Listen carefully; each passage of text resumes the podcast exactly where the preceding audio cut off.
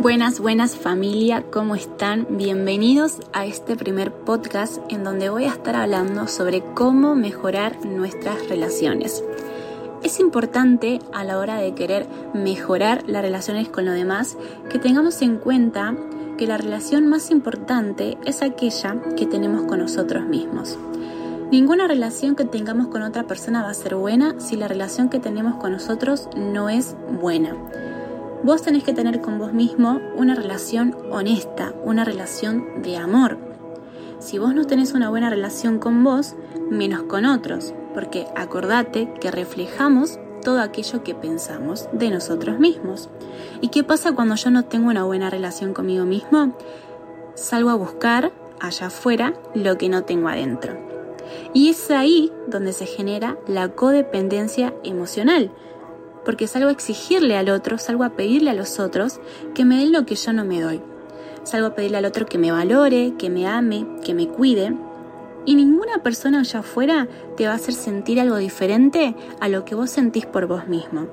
Ninguna otra persona va a llenar ese vacío que tenés, que es debido a una mala relación con vos mismo. Solo vos poder llenarlo. ¿Y cómo mejorar esa relación con vos mismo? Trabajando tu autoestima y aceptándote. Vamos a guiarnos hoy por el triángulo de las tres R. La primera R es el respeto. Y quiero que anotes estas preguntas que voy a hacer a continuación y que las respondas con toda sinceridad. Vos, ¿te respetás? ¿Qué te decís cuando te ves al espejo? ¿Qué dejas que entre en tu corazón y en tu mente? ¿Tenés marcados tus estándares de qué cosas soportás y qué no soportás en tu vida? ¿Qué cosas permitís y qué no? ¿Tenés claro a qué tipo de personas dejar entrar a tu vida y a qué tipo de personas no dejas entrar a tu vida? Esta última pregunta es muy importante porque si vos no tenés en claro qué tipo de personas dejas entrar a tu vida y qué no, cualquier relación te va a parecer buena.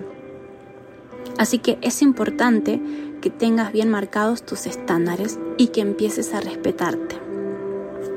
Segunda R, reconciliación. Es importante que reconozcas todo aquello en lo que te equivocaste y todo aquello en lo que te fallaste a vos mismo. Puedes hacer una lista y anotarlos todas. Y siempre, siempre poniéndote en papel de responsable, ¿sí? No en papel de víctima. Y una vez que tengas esta lista de todas las cosas en las que te fallaste, perdonate. Perdonate, es momento de soltar todo aquello, es momento de dejar de castigarte. Basta de castigarte. Soltarlo, perdonarte. Una vez que te perdonaste, viene la tercera R que es resiliencia. Resiliencia, una vez que reconociste todos tus errores y que te perdonaste y lo dejaste ir, es momento de levantarse y seguir adelante, teniendo bien en claro ahora cuáles son las cosas que querés para tu vida. Ahora bien, una vez que tengamos trabajada la relación con nosotros mismos, nos enfocamos en mejorar la relación con los demás.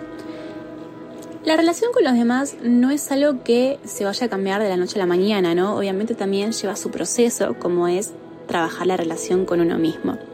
Y pueden haber varios tips que te ayuden a mejorar esas relaciones, pero yo creo que hay tres pilares muy importantes a tener en cuenta que son la comunicación, escuchar y no suponer.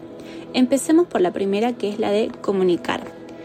No esperes que la otra persona adivine qué es lo que querés, qué es lo que deseas o qué es lo que necesitas. Comunicalo, decíselo. La otra persona no es un adivino, no es una adivina. Comunicalo. También está bueno que comuniques todo aquello que la otra persona dice o hace y te gusta. Y también, súper importante, comunicar todo aquello que la otra persona hace y dice y te hiere o te molesta. Porque esto es súper importante. Si yo no comunico aquello que la otra persona hace, dice y me hiere, se va a empezar a formular lo que es el círculo de las tres R's, que son reprimir, resentimiento y rechazo. Si yo reprimo aquello que, que siento cuando la otra persona dijo o hizo algo que me lastimó, esa represión se va a convertir en resentimiento y ese resentimiento con el tiempo en rechazo. Es decir, cada vez que yo vea a la persona no lo voy a soportar, no la voy a soportar, me voy a enojar de la nada, todo lo que diga o haga de repente me va a empezar a molestar. ¿Por qué? Porque estoy acumulando en mi interior por ahí varias cosas que dijo, hizo, me molestó y nunca las dije. Entonces por eso es súper importante comunicar esas cosas. Obviamente cuando lo vaya a comunicar, tener mucho cuidado con la manera en cómo lo digo. No es lo mismo ir atacando que ir y decirlo de forma pacífica. El segundo pilar es escuchar, pero escuchar de forma activa. ¿Qué quiere decir esto? Muchas veces cuando estás hablando con alguien se nota que están esperando a que termines de hablar para que ellos hablen. Y cuando vos estás escuchando a alguien y esperas a que termine de hablar, no la estás escuchando en verdad, porque en realidad le estás prestando más atención a lo que estás diciendo vos mismo, porque tal vez estás dentro de tu mente pensando, uy, que ya terminé de hablar, porque cuando termine de hablar voy a decir esto, voy a decir aquello. Entonces, eso no es escuchar de verdad. O muchas veces pasa que eh, alguien está hablando y la interrumpís para contar algo y eso tampoco es escuchar.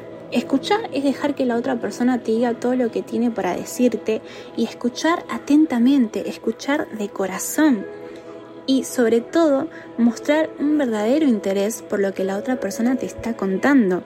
A todos nos gusta que nos escuche, así que cada vez que alguien te cuente algo que, lo alegra, que lo motiva, escúchalo, pero escúchalo de verdad.